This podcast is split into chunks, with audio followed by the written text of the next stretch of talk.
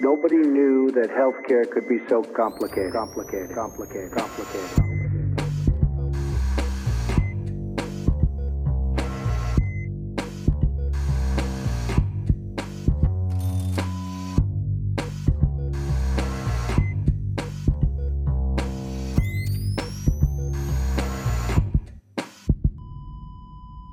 Salut und herzlich willkommen zu Gesundheit macht Politik mit einer Episode zur anstehenden Bundestagswahl. Wieder am Mikrofon für euch die Podcast Public Health Physiotherapeutin Claudia Czernik. Hi Claudi. Hallo. Der Podcast Arzt Pascal Nolderik. Willkommen zurück. Hallo. Juhu. Und natürlich Hallo. euer Podcast-Pfleger Philipp Schunke. Ja, wir nähern uns der Bundestagswahl 2021. Statt der klassischen Repräsentanten, also unsere alten weißen Männer und Frauen, wollten wir in einer kleinen Reihe Vertreterinnen der Jugendorganisationen der Parteien zu ihren gesundheitspolitischen Plänen befragen. Die Idee war, allen ein bisschen die gleichen Fragen zu stellen. Mal sehen, ob wir uns daran halten können. Heute sind wir schon ein bisschen davon abgewichen. Und gerade Pascal und ich werden auch hier und da versuchen, nicht davon abzuweichen, denn, äh, oder auch wenn wir, und da nenne ich nur das Stichwort Bürgerversicherung, das ist heute so ein Thema, und viele andere natürlich auch durchaus sehr kontroverse Meinungen vertreten. Claudia, bei dir wird es ja in anderen Themen genauso gehen. Aber Ich wollte gerade fragen, ob wir nicht kontrovers sind. Einmal gut.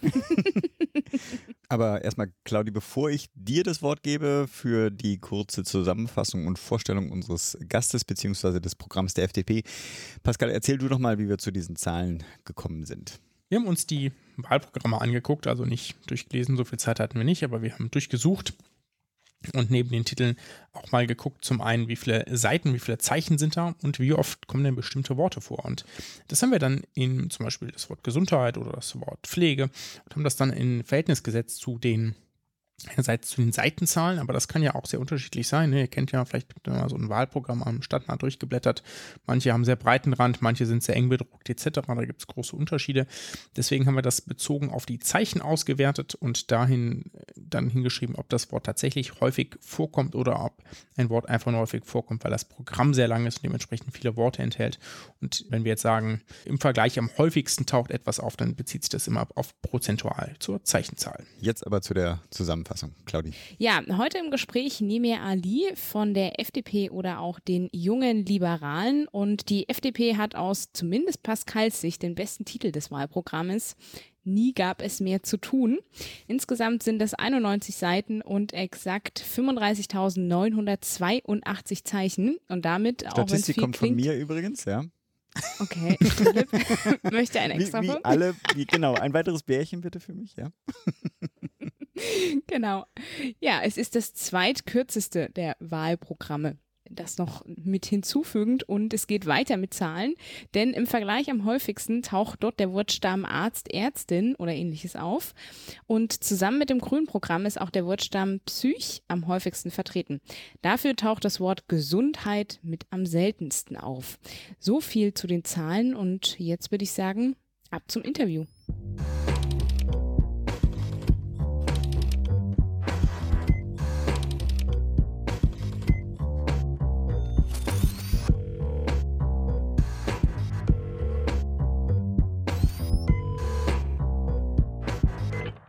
Heute sprechen wir mit Nemir Ali, stellvertretender Bundesvorsitzender der Jungen Liberalen.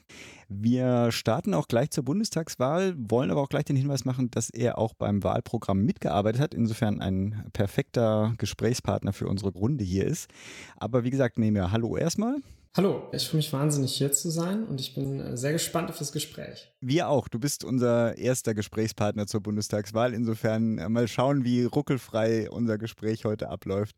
Aber wie gesagt, bevor wir zur Bundestagswahl kommen, in zwei, drei Sätzen, warum hast du dich denn, wenn du möchtest, auch wann für die jungen Liberalen bzw. für die FDP als politische Heimat entschieden? Spannend fände ich natürlich auch, ob die Gesundheitspolitik da schon eine Rolle gespielt hat. Die Gesundheitspolitik hat da ehrlicherweise keine so große Rolle gespielt damals. Also ich habe mich 2013 entschieden für, für die FDP und für die Julis, wobei ich bei den Julis erst ein Jahr später, 2014, bei der FDP erst nochmal ein Jahr später, 2015 beigetreten bin. Aber ich wurde quasi 2013 politisiert. Ich war zwar damals erst 17 Jahre alt, aber es war so die erste Bundestagswahl, die ich bewusst miterlebt habe. Wo ich mich dann auch mit den Parteien und deren Positionen auseinandergesetzt habe und äh, dort den Valomat, das haben wir im Schulunterricht gemacht, verwendet haben. Und ich dann irgendwie festgestellt habe, okay, ähm, ja, die, die Grundausrichtung bei der FDP, nämlich zuerst auf den Einzelnen zu schauen, ihm ermöglichen zu wollen, alles aus sich selbst zu machen und dann aber auch gleichzeitig Freiheit mit, mit Verantwortung zu verbinden. Diese Grundrichtung, auch dieser Optimismus, der da, der da durchstrahlt, den man so in vielen ja, die ich nicht, ehrlich gesagt, auch in vielen Wahlprogrammen, in vielen Diskussionen über die Zukunft vermisse. Wir sind oft da sehr pessimistisch. Das hat mir in der FDP gefallen. Und ich habe dann irgendwann entdeckt, dass es auch eine Jugendorganisation der FDP gibt, nämlich die Jungen Liberalen. Mhm. Und da war ich wirklich regelrecht begeistert, als ich das Wahlprogramm von 2013 gelesen habe, weil da waren so viele richtig coole Ideen drin, auch so gerade gerade so Sachen, wo ich bei der FDP noch gedacht habe, ah, hm, das könnte man noch ein bisschen anders machen, das gefällt mir noch nicht so ganz die waren dann bei den Julis anders. Und dann mhm. habe ich halt gesagt, okay, die Grundüberzeugung stimmt. Es gibt ein paar Sachen, die mich stören. Und das ist jetzt der Grund genau, warum ich beitrete. Weil nur wenn ich Mitglied einer Partei bin, dann kann ich auch etwas verändern. Und äh, das ist tatsächlich auch in den vergangenen Jahren ja geschehen. Die FDP hat nicht nur ihre Farben, sondern auch ihre Inhalte in vielen Punkten angepasst. Also wir sind viel breiter aufgestellt und äh, auch viele Punkte, die den Julis wichtig waren, also beispielsweise die Legalisierung von Cannabis oder das Wahlalter ab 16 Jahren, sind mittlerweile Beschlusslage der FDP und stehen jetzt im Bundestagswahlprogramm. Hm. Erstmal begrüßenswerte demokratische Grundeinstellung, finde ich sehr klasse, dass du so früh eingetreten bist. Ich bin gleich auch mit 17 eingetreten. Ich weiß gar nicht, Pascal, wie, wie, war, wie alt warst du? Ja, auf jeden Fall älter, ja. aber ich weiß es nicht mehr. Ich habe ja mit Ahnung, 20 angefangen zu studieren oder okay. so.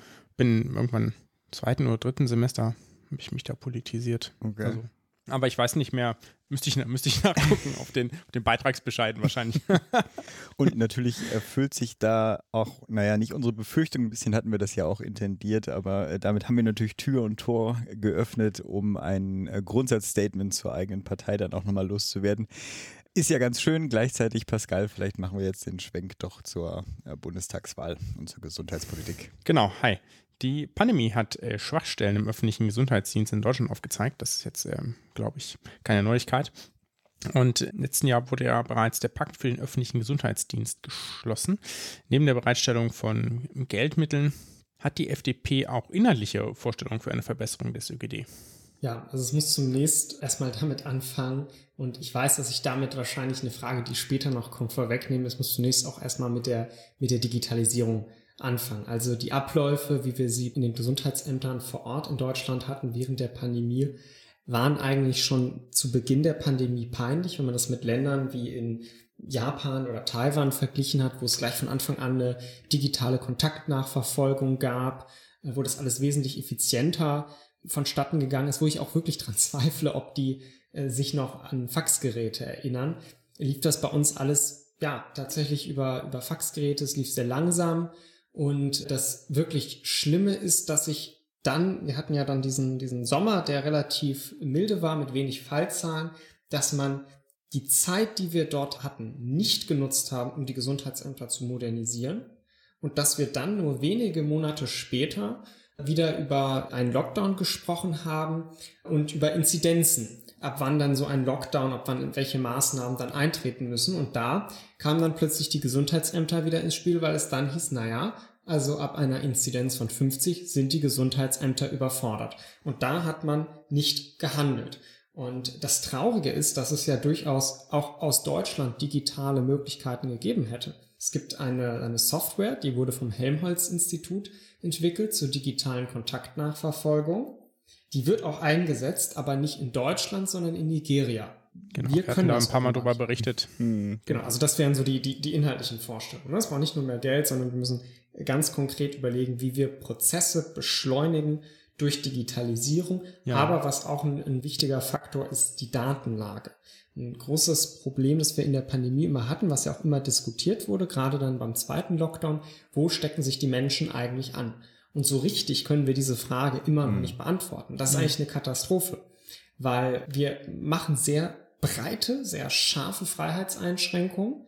Wir können aber im Einzelnen gar nicht sagen, das bringt was, das bringt nicht so viel, weil wir keine Daten haben. Mhm. Wenn wir diese Daten hätten, mhm. wo Infektionen zum Beispiel stattgefunden haben, dann könnten wir viel maßgenauere und auch viel freiheitsschonendere Maßnahmen ergreifen. Aber das wurde leider versäumt. Das muss sich jetzt ändern. Das heißt, die Gesundheitsämter müssen so aufgestellt werden, dass wir bei einer möglichen künftigen Pandemie, weil was kann eben immer wieder passieren, das haben wir jetzt gelernt, besser aufgestellt sind. Und das muss auch weitergehen auf die, auf die höhere Ebene, wenn wir zum Beispiel das, über das RKI sprechen. Wir wollen ja in unserem Wahlprogramm das RKI zu einer unabhängigen Behörde machen, ähnlich wie die Deutsche hm. Bundesbank damit sozusagen dort nicht der Eindruck äh, entsteht, hier finden politische Einflussnahmen statt, sondern wir wollen das RKI wirklich als unabhängiges Gremium, das äh, berät und Empfehlungen gibt, wie man eine Pandemie bekämpft, ob eine zum Beispiel eine pandemische Lage von nationaler Tragweite vorliegt und so weiter. Hm. Ja. Dein Wording künftige Pandemie, gehst du davon aus, dass die gegenwärtige abgeschlossen ist? Abgeschlossen würde ich nicht sagen, aber ich glaube, wir nähern uns dem Ende. Jedenfalls ja, in Deutschland. Der Optimismus. Ja, ich komm, bin optimistisch. Den halten wir noch. In, global ist das definitiv nicht so. Also global gibt es ja immer noch einen Mangel an Impfstoff. In Deutschland befinden wir uns jetzt in einer Übergangsphase. Wir werden in wenigen Wochen die Situation haben, dass auch wirklich jeder, der sich dann impfen wollte, sich impfen lassen konnte. Und dann äh, stellt sich für die Politik in meinen Augen die Frage, wie man mit dieser Situation dann weiter verfährt. Und für mich ist dann relativ klar, dass dann auch ein Stück weit die Eigenverantwortung Einzug erhält. Jetzt könnte ich fragen, was machen wir mit Kindern unter zwölf, aber die sich ja nicht impfen ja, lassen können. Ja, also aber tatsächlich genau, gibt es da Studien, also es gibt da ja tatsächlich schon Studien und es wird sogar, ich hatte neulich einen Artikel gelesen, dass man vielleicht hofft, dass schon im September es jedenfalls in den USA eine Notfallzulassung für BioNTech geben wird äh, für, für Kinder von zwei bis elf, elf Jahren. Genau. Ob das, das wissen wir natürlich nicht, ob die dann kommt und das dauert ja in, in Deutschland immer ein bisschen länger. Das haben wir jetzt ja auch bei der Impfempfehlung für 12- bis 17-Jährige gesehen. Nur die schweren, die Zahl der schweren Verläufe und insbesondere der Todesfälle, die ist verschwindend gering in dieser Altersgruppe. Deswegen sehe ich jetzt hier nicht die Grundlage für große, weitreichende Freiheitseinschränkungen. Gut, jetzt wollten wir eigentlich gar nicht so stark auf die aktuelle äh, Pandemie kommen, aber eine Nachfrage dazu habe ich doch noch. Du hattest jetzt schon einiges genannt, auch zur Veränderung äh, des RKIs, die ihr euch vorstellt. Gibt es noch irgendeine andere Lehre aus der Pandemie, wo ihr gesagt habt, soll künftig noch etwas besser gemacht werden? Oder waren das im Wesentlichen äh, eure Punkte dazu? Nur, dass wir jetzt hier nichts vergessen, was du gerne noch erwähnt hättest. Ja, ich glaube, also wie gesagt, eine stärkere Nutzung digitaler Lösungen hatte ich genannt, bessere Datenlage für zielgerichtetere Maßnahmen äh, wäre sehr, sehr wichtig. Und äh, was nie wieder passieren darf, ist die Kollateralschäden, die zur Bekämpfung, die wir zur Bekämpfung dieser Pandemie aufgewandt haben, die waren sehr, sehr hoch. Und ich spreche da explizit auch von, vom ganzen Bildungsbereich. Also es darf nie wieder passieren, dass äh, Schülerinnen und Schüler monatelang ohne vernünftige Bildung sind, weil die digitale Bildung in Deutschland nicht funktioniert. Also es ist kein explizites Gesundheitsthema, aber das müssen wir auf jeden Fall zukünftig berücksichtigen. Okay, super. Dann sind wir eigentlich schon fast noch immer in der zweiten Frage drin. Du hattest auch schon ein bisschen ähm, damit angefangen, wie ihr die Digitalisierung weiterentwickeln wollt im deutschen Gesundheitswesen. Ein bisschen ist das schon angeklungen. Gibt es über dem in der Datenbereitschaft und in der Anbindung der Gesundheitsämter untereinander und in der Infektionsnachverfolgung noch andere Ansätze, wo ihr sagt, das muss sich im deutschen Gesundheitswesen, das muss noch anders oder vernünftiger oder besser digitalisiert werden? Ja, auf jeden Fall. Also die, die Situation in den Gesundheitsämtern, die ist jetzt eben aufgrund der Pandemie sehr, sehr akut. Aber äh, wir haben natürlich auch im, im Gesundheitsbereich an sich ein sehr hohes Potenzial durch Digitalisierung, Verfahren zu beschleunigen, effizienter zu machen, Bürokratie auch einfach zu sparen und damit auch dafür zu sorgen, dass Ärztinnen und Ärzte, Pflegekräfte mehr Zeit haben, um sich den Patientinnen und Patienten zu widmen. Also die elektronische Patientenakte, die soll jetzt ja eingeführt werden, auch wenn sich das verzögert. Das, das begrüßen wir natürlich. Und da muss man bei diesen ganzen digitalen Lösungen darauf achten, dass die eben auch interoperabel sind. Dass man nicht, was wir in Deutschland leider auch vielfach machen und was wir bei der Digitalisierung der Verwaltung zum Beispiel sehen, tausend Einzellösungen haben, die dann nicht miteinander kompatibel sind, sondern man muss tatsächlich schauen, dass man da ein größeres System ausrollt. Und ein paar konkrete Beispiele, wo es zum Beispiel Vorteile geben kann für die Digitalisierung, die jetzt auch, glaube ich, sehr, sehr plakativ sind, wir haben jetzt schon digitale Impfzertifikate gegen Corona. Es könnte auch einen digitalen Impfausweis geben. Ja, dass man, wenn man sein Impfbuch, dieses gelbe Stück Papier dann irgendwie verliert, dass man noch irgendwo Daten hat, äh, wann welche Impfungen stattgefunden haben und das auch entsprechend nachweisen kann, ohne jetzt direkt über Umwege. Ich kann mir vorstellen, dass das vielleicht geht, wenn man bei der Krankenkasse dann nachfragt, weil die es jetzt halt teilweise abgerechnet haben Aber sowas muss einfach leichter gehen. Das heißt, da sehe ich sehr, sehr viel Potenzial. Und da gilt wie im gesamten Digitalisierungsbereich in Deutschland, da müssen wir uns auch so ein bisschen befreien von mhm. den Ist-Zuständen, weil wir ansonsten nicht vorankommen. Ich habe ja eine Frage auch ergänzt. Claudia hat das so benannt, äh, wir sind ja Berufsflüchtlinge, also sie aus der Physiotherapie, ich aus der Pflege. Ich arbeite noch, keine Sorge. Die äh, Frage ist nämlich so formuliert, was plant die FDP, um die Ausbildungs- und Arbeitsbedingungen in den Gesundheitsfachberufen zu verbessern? Die Frage, die natürlich vorher gestellt werden müsste, ist, seht ihr da ein Problem und wenn, was plant ihr da zu verbessern? Also vielleicht seht ihr auch da überhaupt kein Problem derzeit. Ja, doch, ein Problem sehen wir auf jeden Fall und äh, ihr seid dann ja ein ganz gutes Beispiel dafür, weil ihr seid ja keine Einzelfälle, sondern es gibt sehr, sehr viele Menschen, die im medizinischen Bereich tätig sind und sagen, sie halten diese Belastung einfach so nicht mehr aus, diese Arbeitsbedingungen so nicht mehr aus und hören auf. Und jetzt gerade in der Pandemie, ich weiß nicht genau, wo ich das gelesen habe, hat man ja auch Umfragen durchgeführt, dass wirklich viele sagen, also nach der Pandemie, das machen sie jetzt noch, aber danach mhm. wollen sie aufhören und wollen den Beruf wechseln. Und, und dann kann man eigentlich nicht davon sprechen, dass man attraktive Arbeitsbedingungen hat. Und das ist natürlich umso problematischer, weil der Bedarf an medizinischem Personal, also quer durch alle Bereiche, eigentlich steigt, weil wir eine alternde Gesellschaft sind und damit natürlich auch der Bedarf an äh, medizinischem Know-how, medizinischem Personal steigt. Wie kann man jetzt die Arbeitsbedingungen verbessern? Also Bürokratie zu reduzieren äh, wäre sicherlich ein ganz wichtiger Faktor. Was wir ja vorschlagen ist, dass derjenige, der die Bürokratie verordnet, auch äh, für die Kosten aufkommt. Das heißt, das ist in mhm. der Regel der Staat, damit der mal einen Anreiz hat, hier eine Reform anzustreben. Dann müssen wir auch schauen, wie man äh, zum Beispiel in der Pflege gibt es ja auch die Überlegung, Tests für Pflegeroboter zum Beispiel, wie man dort äh, Pflegekräfte unterstützen kann. Und der wichtigste Faktor wird in meinen Augen sein, dass wir insgesamt mehr medizinisches Personal haben, damit die Arbeitszeiten auch ja, flexibler, familienfreundlicher werden können. Und dafür müssen wir zum einen mehr Personal ausbilden, weil das zum Beispiel, was, was Ärztinnen und Ärzte betrifft, brauchen wir eindeutig mehr Medizinstudienplätze. Für Pflegekräfte ist es häufig so, dass die ja ihre Schulgelder selber bezahlen müssen, also die, das, die Kosten für ihre Ausbildung. Das muss aufhören, ähm, äh, weil wenn man die Kosten für die Ausbildung bezahlen muss, ist das nicht unbedingt eine attraktive Ausbildung, gerade für, für junge Menschen, die vielleicht noch nicht so viel Geld haben. Und wir müssen letztlich auch über eine bessere Bezahlung sprechen, gerade mhm. im Pflegebereich. Das ist nicht ganz so einfach, wie es sich manchmal anhört, weil man natürlich überlegen muss, dieses Geld muss ja irgendwo herkommen. Und es ist nicht so leicht gesagt, das zahlen dann einfach die Krankenhäuser, weil auch das Geld kommt ja irgendwo her. Es kommt halt letzten Endes von den Patientinnen und Patienten. Das heißt, wir müssen uns dann insgesamt auch darüber unterhalten, wie wir die Finanzierung der Gesundheitsvorsorgung gestalten, was sowieso, ich hatte alternde Gesellschaft schon als Stichwort gesagt, was sowieso zunehmend wichtiger werden wird. Okay, super. Mich Zur Finanzierung kommen wir eh gleich. Genau, genau. genau. Mich persönlich, ich bin ja Arzt ist natürlich auch interessant, was die FDP für Ansätze zur Verbesserung oder Veränderung der ärztlichen Tätigkeit im Wahlprogramm stehen hat. Also wir sehen da vor allem äh, Möglichkeiten, dass man Ärztinnen und Ärzte entlasten kann, zum Beispiel auch dadurch, dass andere Berufsgruppen, also beispielsweise Pflegekräfte, auch mehr Tätigkeiten durchführen können, auch mehr Tätigkeiten alleine durchführen können. Häufig ist es ja so, dass äh, bei vielen Tätigkeiten Pflegekräfte durchaus in der Lage wären, das, das selbstständig zu tun, aber es muss mhm. eben aus irgendwelchen Gründen muss zwingend ein Arzt dabei sein. Das kostet eben alles auch Zeit. Und gleichzeitig kann man so natürlich, jetzt spreche ich natürlich wieder über Pflege, aber man macht natürlich auch die Pflege, Pflege attraktiver, wenn man dort mehr Aufstiegs- und Weiterbildungsmöglichkeiten bietet und das Berufsbild auch aus, in der Perspektive attraktiver mhm. gestaltet. Mhm. Das heißt also eine bessere Arbeitsaufteilung im Gesundheitswesen zulassen und nicht durch staatliche oder versicherungsrechtliche Hürden sind es ja auch häufig, verhindern, dass man dort eine sinnvolle Aufteilung findet. Mhm.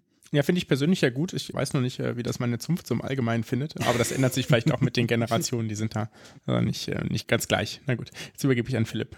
Wir haben ja ein Thema aufgegriffen, wo wir dann aber auch im Vorgespräch schon festgestellt haben, dass eigentlich kein Wahlprogramm, das ist ja auch ein unschönes Wort übrigens, wirklich aufgegriffen zu haben scheint. Aber das deutsche Gesundheitswesen ist ja auch, ich denke auch im internationalen Vergleich, besonders stark in Sektoren getrennt. Habt ihr denn, also das wissen wir ja schon, dass es zumindest nicht im Hauptwahlprogramm steht, steht, aber ist das ein Thema bei euch, auch bei den jungen Liberalen? Also sektorübergreifende Versorgung? Da muss ich ehrlicherweise passen.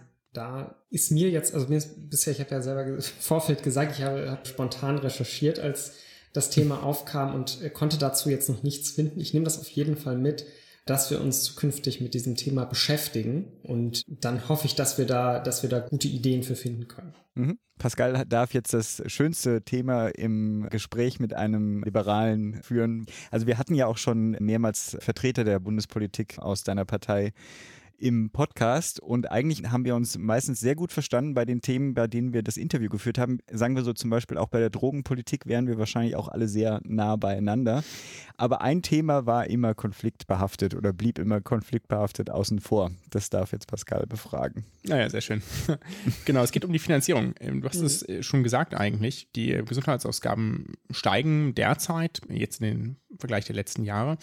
Und zwar nicht nur durch den demografischen Wandel, was aber sicherlich noch, also das ist jetzt kein Geheimnis, dass es wahrscheinlich noch intensiver werden wird, äh, wie du gesagt hast, oder jetzt gerade frisch durch die Pandemiebekämpfung, sondern vor allem auch dank einiger kostenintensiver Gesetze von Herrn Spahn. Da sind auch ein paar dabei, die wir, die glaube ich unstrittig sinnvoll sind oder wenig strittig sinnvoll sind, wie jetzt bessere Bezahlung von bestimmten Gesundheitsfachberufen oder Versuch sozusagen äh, Pflege Kosten ähm, stärker sozusagen die, die Angehörigen zu entlasten, die Pflege da besser zu bezahlen. Das sind ja alles Punkte, wo man sagt, okay, das ähm, ist jetzt irgendwie jetzt nicht irgendwie völlig Nonsens, aber es führt eben zu ausufernden Kosten. Hat die FDP Ansätze ähm, zur Kostenreduktion, das wäre die eine Variante, oder alternativ zur Verbesserung der Finanzierung des Gesundheitswesens? Ja, haben wir. Also eine, eine liberale Urformel natürlich, auf die wir dabei setzen, ist äh, mehr Wettbewerb. Wir wollen den Wettbewerb zwischen den Krankenkassen, privaten wie gesetzlichen, sowohl untereinander als auch systemübergreifend stärken. Also es soll leichter sein, äh, zwischen Krankenkassen hin und her zu wechseln, auch vom privaten ins gesetzliche System und wieder zurück mhm. zu wechseln.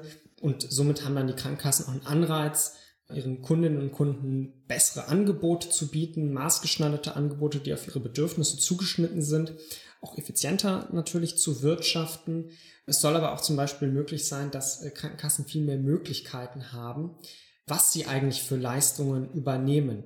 Es gibt ja einige freiwillige Leistungen, die Krankenkassen zusätzlich übernehmen, übernehmen können.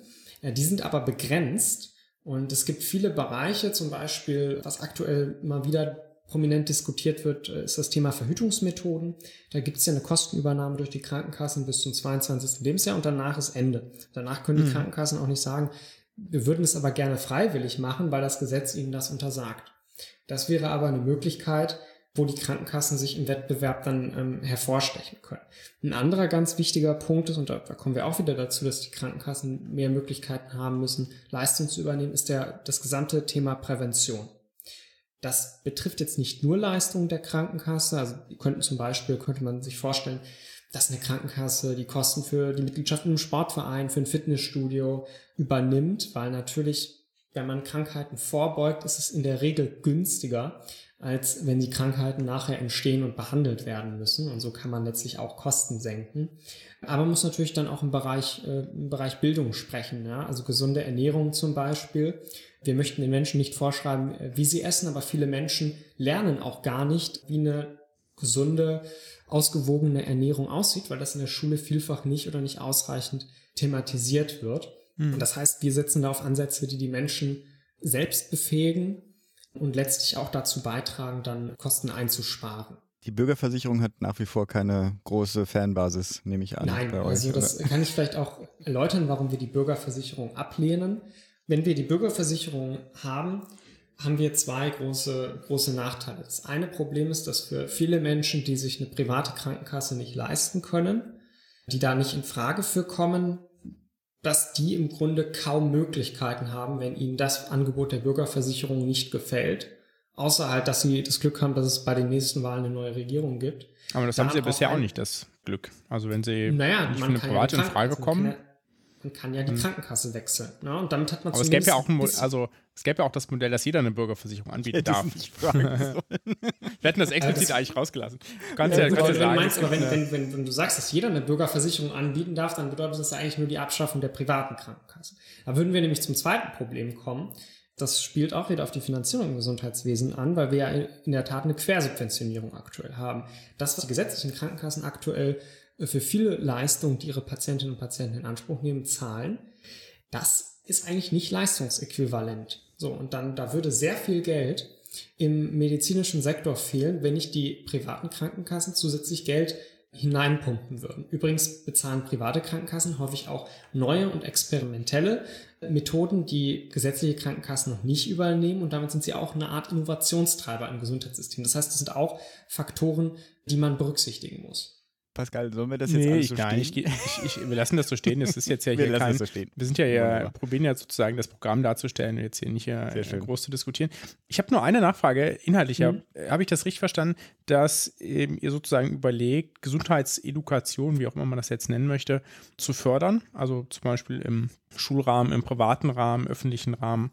Das hatte ich kurz so verstanden im Sinne von, da sozusagen probieren zum Beispiel Ernährung und andere gesundheitsfördernden Verhalten zu verbessern. Genau, also äh, das, das ist richtig. Wichtig ist mir dabei zu betonen, wir wollen das eben auf eine Art und Weise machen, die die Menschen selbst befähigt, eigene Entscheidungen zu treffen und mündig macht. Wir wollen jetzt nicht, was vielleicht manche andere Parteien wollen, die dann höhere Steuern für, für beispielsweise Produkte, die gesundheitsschädlich sind, erheben wollen. Das wollen wir nicht. Aber wir wollen eben einen Ansatz wählen, wo wir den Menschen bewusst machen, welche Folgen bestimmte Ernährung haben kann, wie man das besser machen kann, wo wir Menschen auch unterstützen wollen, dabei sich äh, gesund zu ernähren oder mehr Sport zu treiben. Beispielsweise darüber, dass die Krankenkassen halt sagen können, ich unterstütze, unterstütze das finanziell. Okay, ja, interessant. Wir haben eine Frage. Claudia hat uns reingeschrieben, ich würde das sekundieren. Wir sind ja große Fans von so einem Health and All Policies Ansatz. Also jede politische Entscheidung kann eigentlich auch auf die Gesundheit Auswirkungen haben. Unsere Vorstellung ist deswegen, dass die Gesundheit eigentlich als Querschnittsthema verstanden wird und damit auch in allen Politikfeldern am besten irgendwie verankert sein sollte. Ist das bei euch ein Thema? Im besten Fall natürlich im Wahlprogramm, aber auch in der Diskussion in der Partei. Wie siehst du das? Ja, das ist auf jeden Fall ein Thema. Es steht leider nicht im Wahlprogramm, aber in den ergänzenden Beschlüssen. ähm, Also ich hatte das ja im Eingang gesagt, wir sind äh, programmatisch als Partei so aktiv, dass wir 150 Seiten für das Bundestagswahlprogramm ausgearbeitet haben, dann aber gesagt haben, na, es soll nicht ganz so lang werden. Deswegen haben wir etwa die Hälfte fürs Wahlprogramm die zweite Hälfte für ergänzende Beschlüsse genommen. Und dort ist auch ein explizites Bekenntnis zu dem One Health Ansatz drin, äh, weil, glaube ich, gerade die Pandemie gezeigt hat, wie wichtig das ist. Ja, wir sehen, wenn wir über Gesundheit sprechen, sprechen wir natürlich immer über die Finanzierung der Krankenhäuser, über Gesundheitsversorgung, mittlerweile auch über Prävention, über psychische Gesundheit könnten wir eigentlich auch noch sprechen. Das müsste man eigentlich viel öfter machen, aber auch Umweltpolitik hat eben einen, Zusammenhang mit, mit Gesundheitspolitik. Das kann man auch beispielhaft ja an der, an der Corona-Pandemie sehen. Wir wissen ja noch nicht genau, wo jetzt der Ursprung des Virus ist, aber wir wissen wahrscheinlich, dass er ursprünglich von Fledermäusen kam und äh, solche Zoonosen, also dass eine Krankheit von einem Tier auf einen Menschen überspringt, das entsteht eben je häufiger, je häufiger der Kontakt zwischen Mensch und Tier ist. Und das ist natürlich, wenn der Mensch in die Lebensräume, in die natürlichen Lebensräume von Tieren immer weiter eindringt und diese auch zerstört, dann haben wir dadurch äh, natürlich ein höheres Risiko für Zoonosen. Und insofern ist Umweltpolitik, Klimapolitik, ja, also wenn wir haben jetzt äh, in mehreren südeuropäischen Staaten hatten wir Dengue-Fälle, äh, die durch äh, die asiatische Tigermücke ausgelöst wurden mittlerweile. Wir haben auch diese asiatische Tigermücke schon in Deutschland, wenn auch noch keine Dengue-Fälle. Das heißt also Klima, Umweltpolitik, auch das hängt letztlich mit, mit Gesundheitspolitik zusammen und auch internationale Politik. Also wir wollen beispielsweise auch jemanden im Auswärtigen Amt, der zuständig ist für internationale Gesundheitspolitik, weil wir da Mhm. eben einen großen Reformbedarf sehen. Die Weltgesundheitsorganisation hat in der Pandemie nicht optimal funktioniert, sondern es gab eine starke politische Einflussnahme aus China, die eine unabhängige Berichterstattung, eine unabhängige Aufklärung der Pandemie auch verhindert hat und damit sicherlich auch einen Beitrag dazu geleistet hat, dass sich die Pandemie so schnell verbreiten konnte. Das heißt, auch hier brauchen wir politische Ansätze. Mhm. So, wir haben jetzt ja schon einen großen Rundumschlag gemacht und ich habe auch eine Abschlussfrage schon für dich vorbereitet, aber bevor ich zu dir komme, vielleicht hast du noch was zu ergänzen, was dir besonders am Herzen liegt. Ja, ein Thema, das uns als, als jungen Liberalen sehr, sehr am Herzen liegt, ist die psychische Gesundheit. Denn psychische Gesundheit wurde in den vergangenen Jahren, eigentlich Jahrzehnten, sehr, sehr stark vernachlässigt. Und gerade in der Pandemie hat sich nochmal gezeigt, wie dramatisch das eigentlich ist. Weil wir hatten schon vor der Pandemie den Fall, dass die Wartezeiten auf einen Therapieplatz, auf einen Platz für eine Psychotherapie unfassbar lang waren. Was auch deshalb so schlimm ist, weil wenn ein Mensch, der zum Beispiel eine Depression hat, für den ist es oftmals schon eine Überwindung, sich überhaupt an jemanden zu wenden. Und wenn er dann erfährt, ja, es dauert aber drei Monate oder noch mehr, bis jetzt endlich was passieren kann, dann kann da viel verloren gehen. Dann können solche psychischen Leiden sich auch manifestieren. Und deswegen müssen wir da ganz viel tun, um die Wartezeit auf einen Therapieplatz deutlich zu verkürzen, gerade weil in der Pandemie diese psychischen Erkrankungen durch den Lockdown, die soziale Isolation stark zugenommen haben. Und wir schlagen eben deshalb vor, dass wir die, die Quotierung, die es gibt für Kassensitze für Psychotherapeuten, mhm. dass wir die anheben, dass es deutlich mehr Kassensitze für Psychotherapeuten gibt. Gleichzeitig wollen wir deutlich mehr Psychotherapeutinnen und Psychotherapeuten ausbilden. Also da müssen einfach mehr Studienplätze geschaffen werden.